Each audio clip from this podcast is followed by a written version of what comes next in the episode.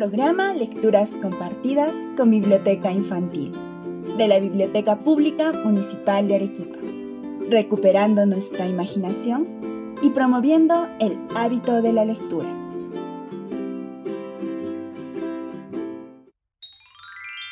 Hoy presentamos Entre col y col, lechuga, por Francisco Ibáñez Delgado. Francisco Ibáñez Delgado nació en Arequipa el 4 de octubre de 1826. Era escritor, impresor y editor. En 1860 fundó el periódico La Bolsa, que circuló hasta 1915.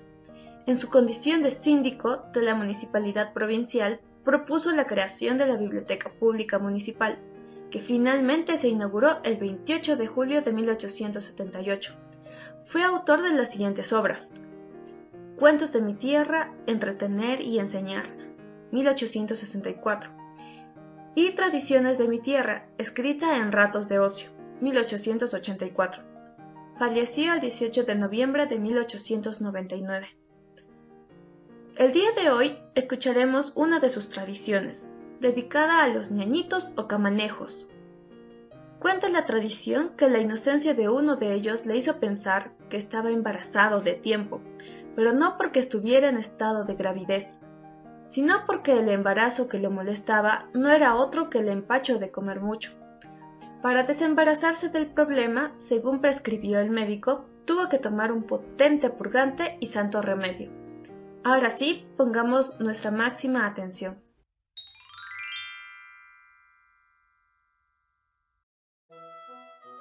Entre col y col, lechuga, por Francisco Ibáñez Delgado. Un ñañito se hallaba enfermo y de día en día iba perdiendo su habitual buen humor, las ganas de comer y de dormir, hasta el extremo que se iba entristeciendo y poniéndose flaco como una espada, y más inútil que la carabina de Ambrosio. La esposa advertía que su marido se estaba aniquilando y tal vez, si no sacudía con tiempo, peligraba su vida, lo cual era preciso evitar a todo trance. Estas consideraciones lo hicieron reflexionar seriamente, y un día le dijo, Es preciso que sin perder tiempo te vayas a Arequipa y busques un médico para que vea qué enfermedad es la que tienes y te cure prolijamente porque noto que cada día estás más extenuado y tu mal debe ser grave. El camanejo atendió la indicación de su esposa y determinó salir al día siguiente. Como en efecto lo verificó, la mujer, que era bastante experta, le encargó que cuando estuviera en la ciudad tratara de averiguar cuál era el mejor médico, es decir, el que gozaba de más fama y con él se hiciera ver, que le explicase todo lo que sufría a fin de que se hiciera cargo de la gravedad del mal. Después de la tierna despedida, abrazó a su mujer, montó en su mula y siguió camino hasta Arequipa. Tres días duró el viaje, sin que nada de notable le pasase en el camino. Llevándose el consejo de su esposa, averiguó quién era el médico de más nombrandía, y una vez que supo cuál era el mejor médico para los camanejos, fue donde él y le dijo, Vengo, señor doctor, a que me cure usted. Está bien. ¿Y cuál es la enfermedad que usted adolece? Yo no sé, doctor. Mi mujer dice que estoy enfermo. Y usted, que es curandero, sabrá qué enfermedad es la que tengo. Perfectamente. Saque usted la lengua. El doctor lo examina y notando que estaba cargado y pastoso, del modo más grave, a la vez que prudente, le declara que está embarazado, de tiempo. El camanejo, al oír de boca del facultativo que se hallaba embarazado y de tiempo, se quedó boquiabierto por un rato, petrificado, desconcertado, todo confuso y triste, como la imagen de la melancolía, y con su voz entrecortada, le dice, Doctor, por el alma de su madre y por los huesos de su abuela, hágame la caridad de sacarme bien de mi embarazo. El médico comprendió la camanejada y afectando una gravedad que no sentía, le dice, Precisamente, ahora mismo le voy a dar una receta para que en la botica le preparen una bebida que mañana, temprano, tomará usted. e inmediatamente se irá al campo para salir de su embarazo, sin que nadie se aperciba. ¿Y con esta receta saldré bien de mi embarazo? De seguro. Y cuando usted esté libre, venga para darle otro medicamento y asegurarle mejor la curación. El camanejo pagó el honorario y se despidió todo confuso pensando en su embarazo. Al día siguiente, tomó la pócima, que era una purga de las buenas, capaces de hacer arrojar el empacho a todo ministro de Hacienda, y después ensilló su mula y se dirigió al campo, donde nadie lo viese, como se lo indicó el doctor.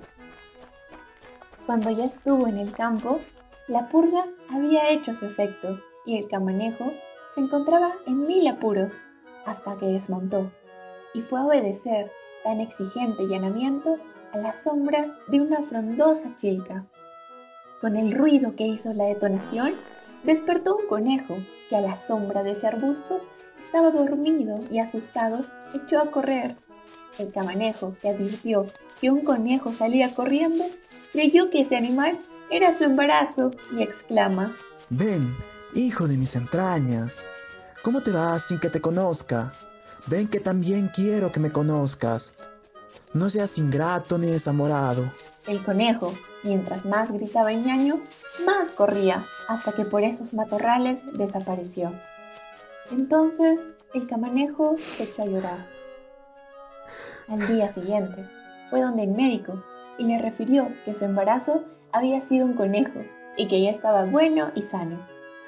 El médico rió lo bastante y le dio otra medicina para que acabase de sanar, y el camanejo regresó alegre y expansivo donde su mujer, que lo recibió con los brazos abiertos.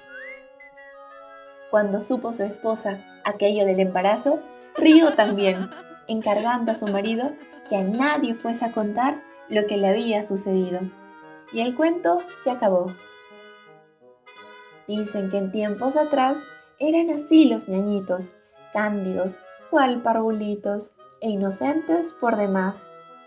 Hoy, como nunca jamás, tienen conchas de tortuga y aún afirman que pechuga, pero variando de tono, diremos sin desentono, entre col y col, lechuga.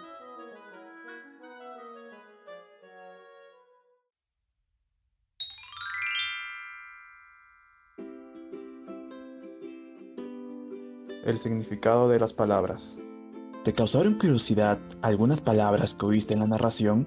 Aquí tienes el significado de algunas de ellas. Ñañito, término que proviene del idioma quechua que significa hermano. Embarazado, término coloquial para indicar que está empachado o padece indigestión. Camanejada, término coloquial para señalar ingenuidad y tosudez. Prolijamente, referido a la manera minuciosa y cuidadosa de tratar algo. Cándido, persona que es sencilla, ingenua, sin malicia ni picardía. La pregunta de la semana. ¿Qué enseñanza nos dejó el cuento de hoy? La actividad de la semana. Te invitamos a dejar volar tu imaginación y realizar un dibujo de tu personaje o escena favorita y compartirlo con nosotros al correo biblioteca pública municipal. Los trabajos serán expuestos en la página de Facebook de la Biblioteca Pública Municipal de Arequipa. La narración de este cuento estuvo a cargo de los siguientes voluntarios de la Biblioteca Pública Municipal. Alexandra Sofía Canchis Angulo, Edgar André Gamboa Beltrán, Siria Yael Álvarez Vázquez, Belén Arlet Flores Chambi, Gisela Melania Cutipa Condori. Los esperamos la próxima semana, a la misma hora, con una nueva historia.